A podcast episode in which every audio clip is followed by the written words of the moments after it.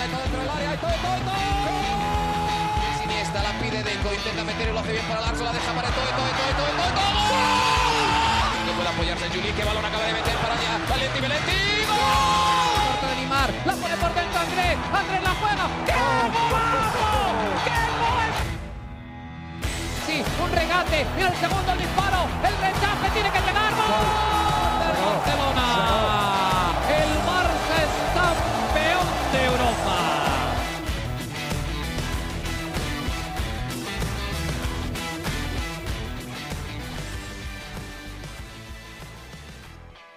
Hola amigos de ADN Barça, bienvenidos a un nuevo episodio de nuestro podcast. Este episodio después del triunfo 3 a 1 del Fútbol Club Barcelona ante el Celta de Vigo en el Camp Nou. No fue tan bonito el espectáculo, pero fue un Barça bastante efectivo. Todo lo contrario a lo que habíamos visto quizás en alguno de los últimos partidos. Y bueno, ese va a ser el centro de atención, sobre todo en esta primera parte de nuestro episodio. Como siempre, contamos con la presencia de Mariana Guzmán directamente desde la ciudad condal, desde Barcelona. ¿Cómo estás, Mariana? Bienvenida nuevamente a ADN Barça.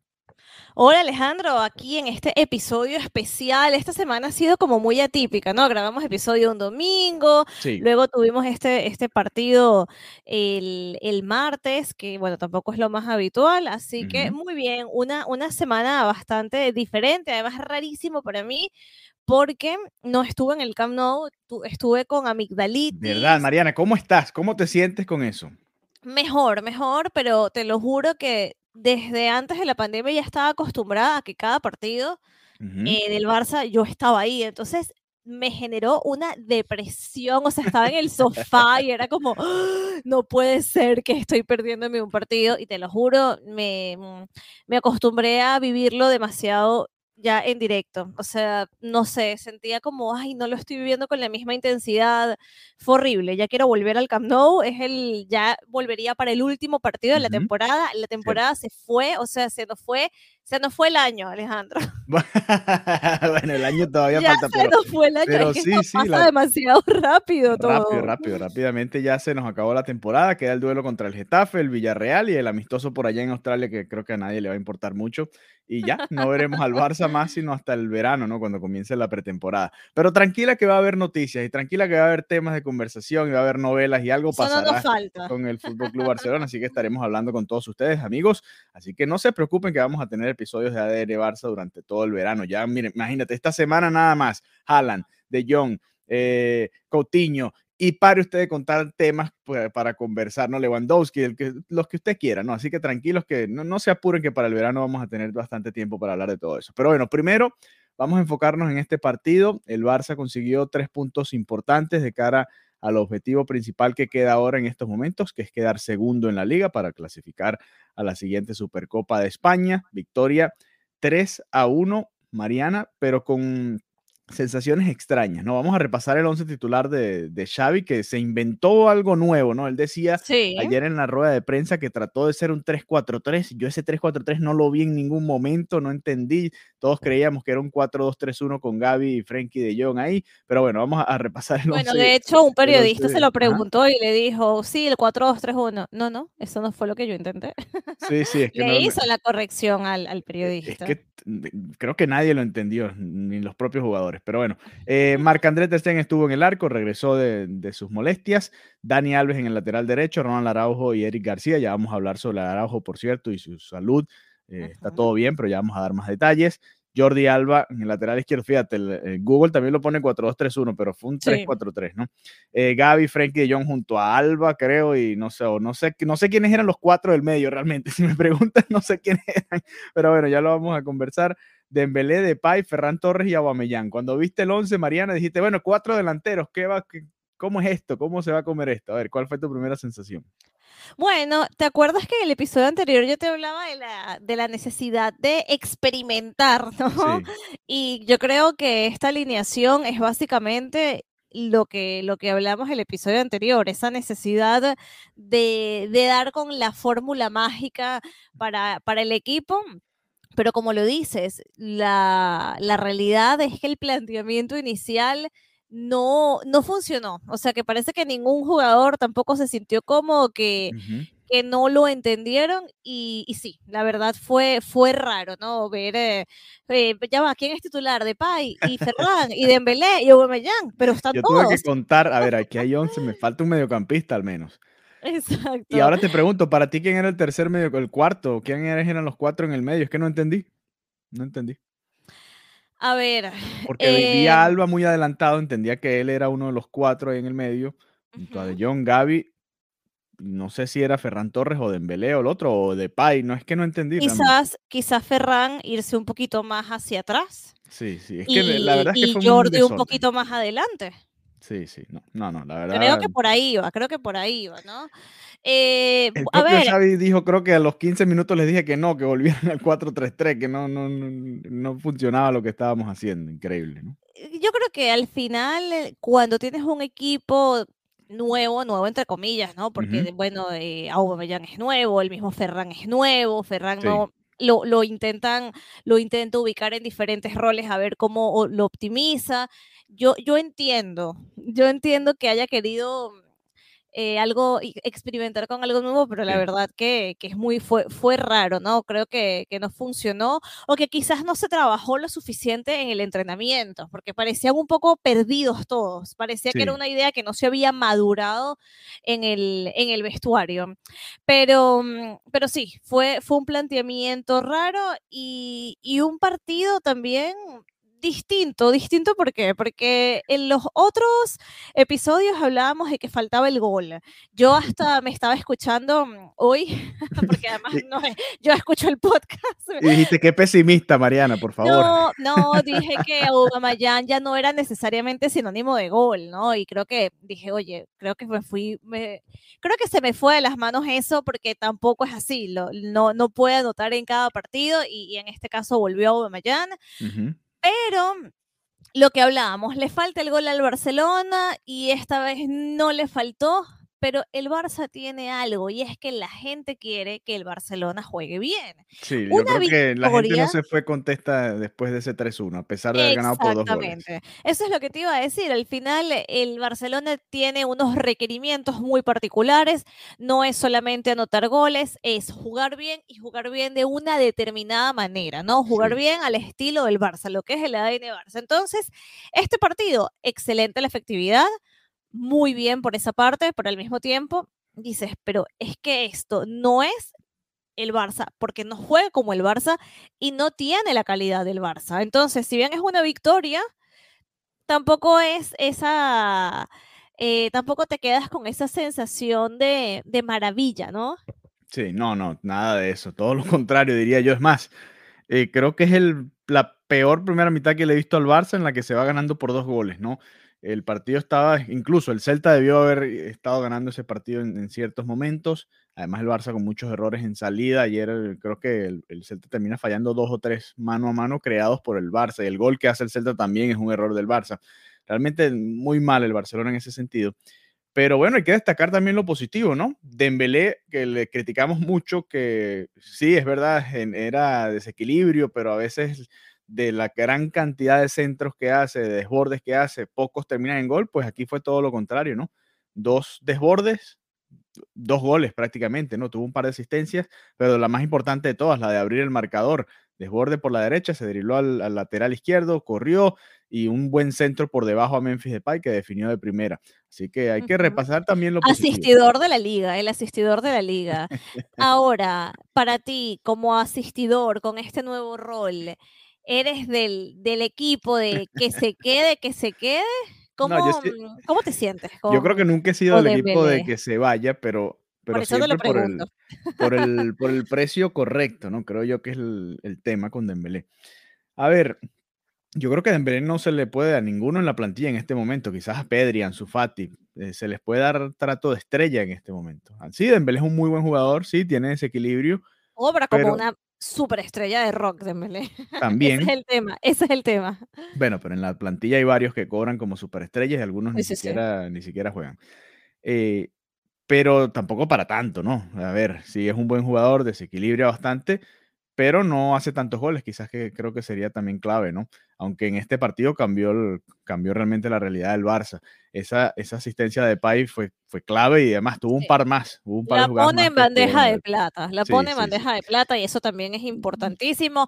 Nuevamente gol de Memphis. Memphis tiene ganas de quedarse en el Barcelona, ¿no? Hace algunos meses, semanas venían diciendo que, que nada, que ya se iba a trabajar en la salida de Memphis de Pai y yo creo que, que se está intentando quedar acá, ¿no? Trabajar para mantenerse en el club, para mantenerse en la ciudad, para seguir siendo un jugador importante y lo está, lo está haciendo con estos goles. Es interesante el caso de Memphis porque le queda un año más, ¿no? Que recordar, vino gratis, un contrato de dos años. Si el Barça quiere hacer caja, entre comillas, con él, tiene que ser este verano, ya el que viene, pues ya sería gratis, ¿no? Eh, pero yo no lo veo saliendo, la verdad. Creo que va a estar con el Barça la temporada que viene sí entendería que bueno. No, lo sé, no lo sé. a menos que él esté descontento, ¿no? Si él se ve que no va a ser protagonista. Él no se va a ir, como dicen, como dicen aquí. Afuera de Barcelona hace mucho frío. O sea, aquí todo el mundo se quiere quedar en Barcelona, además de, por, por supuesto, por lo que implica ser un jugador del Fútbol Club Barcelona, es porque en Barcelona se vive fenomenal, ¿no? Claro. Eh, en cuanto a playa, tienes un clima maravilloso. Pregúntale un Titi. Exactamente, exactamente. Yo, yo a día de hoy no te sabría garantizar prácticamente ningún jugador contando las excepciones, ¿no? Lo que sería Pedri, Ansu Fati, pero mm, entendiendo la situación en la que está el Barcelona y la necesidad imperativa de hacer caja, yo creo que se pueden escuchar Hay que escuchar ofertas. Estamos, por no, estamos vendiendo, pero Exacto, no, nadie está en la venta, pero estamos escuchando. Exactamente. Entonces, a día de hoy yo no te puedo garantizar que, que Memphis vaya a quedarse en el, en el Barcelona, porque ahora también lo vamos a comentar, pero hace minutos acaba de publicar em, en Gigantes, y era Romero, una información muy particular, ¿no? Sobre, sobre Frankie de Jong y su posible salida hacia, hacia el Manchester United. Entonces, también había sonado el eh Manchester para del propio Depay, por cierto. Eh, Entonces, por eso te digo, en este punto, un jugador que decían que era intocable era precisamente De Jong. Sí. Y ahora y al final, nadie es intocable. Hay que recordar al menos que, seas Pedro Iván Sufati, en ese caso sí. Sí, sí, sí. Hay que recordar que llega al Manchester United el que fue el entrenador del Ajax, en el que precisamente brilló Frankie de Jong, ¿no? Ya tienen por allá a Van de Beek, y bueno, si lo puedes juntar con, o estuvo por allá Van de Beek, y ahora a ver si se traen a, a Frenkie de Jong. Eh, ahora la situación es la siguiente, ¿no? Hablando de los goleadores. Aubameyang, 11 goles en 15 partidos en la liga. También tiene que contar para el proyecto de la temporada que viene, ¿no? Aquí es donde viene lo interesante con, con Memphis, ¿no? Porque si está Ferran Torres, que lo acabas de comprar, y no lo vas, no vas a, no vas a salir de él, ¿no? En teoría, ¿no? Aunque yo, yo creo que todo bien. Yo creo que por eh, Xavi es que Ferran no será por ahora inamovible. él, lo pidió, claro. Eh, Aubameyang, la cantidad de goles que hace para la cantidad de partidos es, importante. Y viene Ansu Fati también, que esperemos que esté recuperado ya al 100% para el comienzo de la temporada que viene. En este, si ves esta situación, la verdad, y supuestamente quieren traer más delanteros, ¿no? Eh, eh, es interesante el caso de Memphis Depay, ¿no? A ver qué va a hacer, si está, está dispuesto a, luchar por un puesto, aunque todos ellos lo han llevado bastante bien, ¿no? También ha ayudado que Memphis, la lesión lo, ha ido llevando poco a poco y él ha sabido que, bueno, no está al 100% y, poco a poco se fue eh, reincorporando a la dinámica del equipo, pero si están todos saludables la temporada que viene va a ser un problema interesante para Xavi ahí, ¿no? En el ataque. Vamos a ver qué, termina decidiendo la directiva y también lo que tú dices, aquí todo esto, estamos hablando netamente de fútbol, pero también está el lado económico del club, que es una situación importante. Si vienen eh, a pagarte algo por un jugador que llegó gratis, la decisión de negocios correcta, ustedes saben cuál es, ¿no? Bueno, ok, adelante y precisamente, Y precisamente Alejandro, y cuando ya comienzas a ver lo que los otros equipos están logrando, cuando ya sabes que Haaland va para el City, cuando todos los días sale una nueva noticia de Mbappé y su vida en Madrid, cuando ya comienzas a ver que, que, el mercado se mueve y que no tienes cómo, cómo competir en ese sentido, ya, ya se comienza a, complicar la situación. Yo creo que para, para el Barcelona es indispensable salir de jugadores y también que se firme este contrato con el CVC. Sí, vamos a ver al final si se logran las condiciones, qué, qué acuerdo llega ahí la porta. Ya para cerrar la, esta análisis de este partido 3 a 1 ante el Celta, tres jugadores que no van a estar, y ya vamos a hablar de Araujo, por cierto, tres jugadores que no van a estar, Eric García, Alba, Frenkie de Jong, todos suspendidos. El Barça no sé con quién va a jugar el domingo ante el Getafe. Eh, Mingueza supongo que tendrá alguna oportunidad. Lenglet volverá a jugar. Hasta el propio Untiti puede volver porque eh, Araujo sabemos que también sufrió un, golpe en la cabeza fuerte y vamos a ver si puede jugar. Frenkie Jong va a estar fuera, a ver si ahora sí utilizan a Ricky Puch, aunque vuelve Sergio Busquets, ¿no? Que va a ser titular de todas, todas ese domingo contra el Getafe. Pero bueno, interesante porque el Barça se sigue quedando sin, sin opciones ahí. Vamos a ver qué equipo puede jugar ese día, ¿no? Por suerte hoy el Sevilla empató, el Atlético sí le ganó al Elche, pero el Sevilla al empatar ya no puede alcanzar al Barça. El Atlético es el único que podría quitarle el segundo lugar. Está a cinco puntos con seis por disputar en lo que queda de liga. Ronald Araujo, Mariana, ¿qué sabemos sobre el central uruguayo? Ronald Araujo ya fue dado de alta, ya está en casa, pero qué susto nos pegó el uruguayo. Dios mío, o sea, menos mal que yo no estaba en el estadio, te lo juro que me fue, ¿sabes qué me pareció que, que, me asustó muchísimo.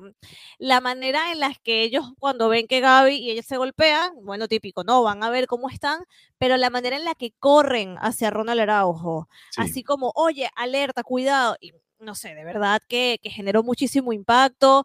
Luego, cuando ves que llega el pequeño carrito, ¿no? En el que suelen trasladar cuando te, te haces alguna lesión, pero ya cuando entra la ambulancia, Uy, ya la ambulancia pone A mí me puso muy nerviosa la ambulancia, me puso también nerviosa que no encajaba la camilla y no podía salir.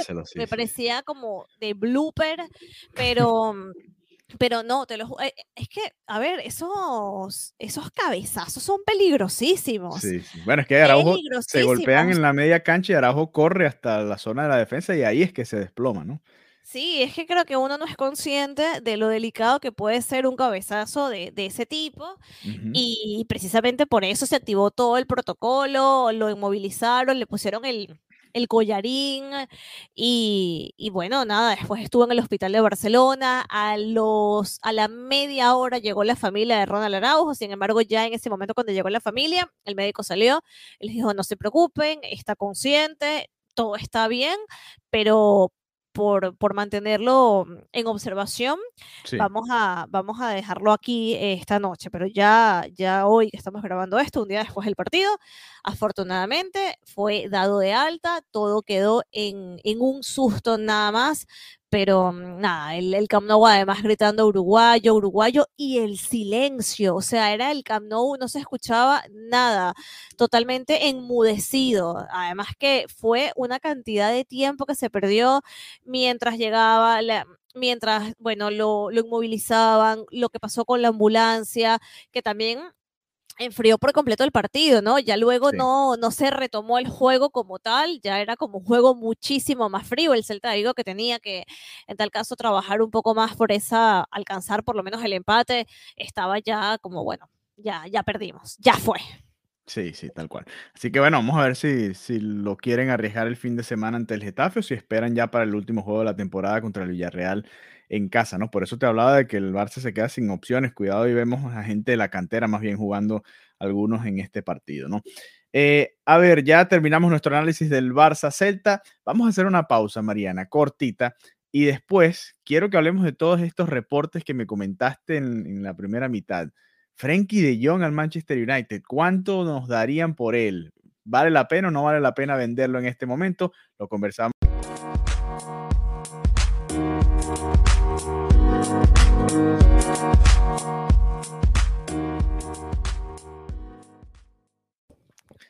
Regresamos amigos de ADN Barça con la segunda parte de este episodio de hoy y ya ahora eh, enfocándonos un poco más en las novelas, en los reportes, en los fichajes, en las ventas, en las compras. ¿Qué va a hacer el Fútbol Club Barcelona este verano? Sabemos que el Barça tiene una deuda que es muy preocupante, ¿no? Abismal que le dejó la directiva anterior y bueno, hay que hacer movimientos drásticos, ¿no? Cuando se están en situaciones tan drásticas como las que está el Fútbol Club Barcelona en estos momentos.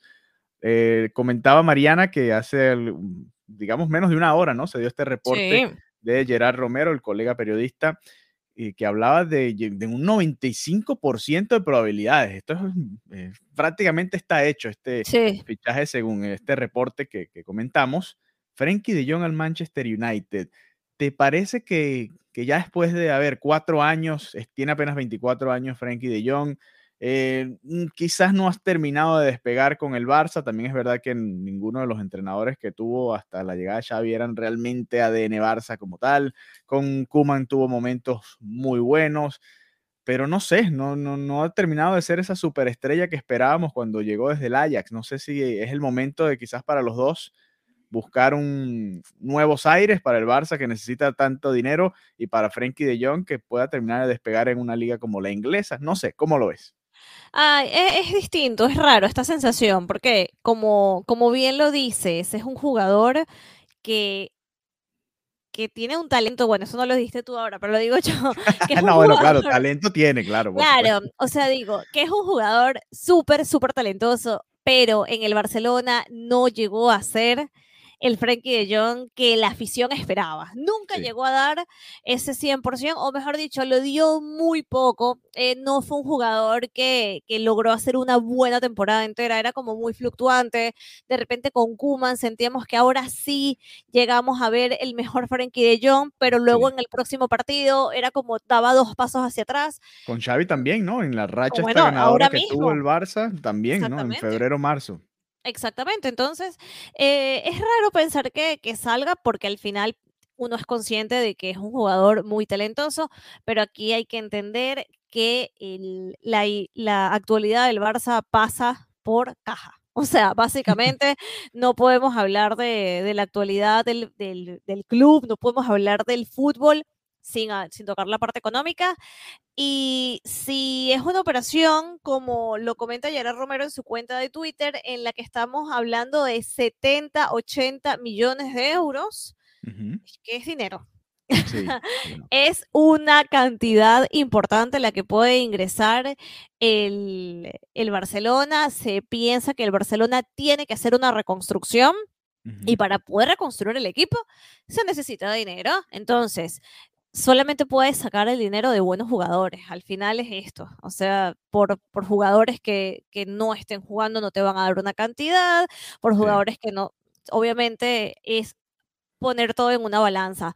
Y yo creo que esta mm, decisión podremos argumentar si es correcta o incorrecta ya cuando se acabe el mercado. ¿Por qué?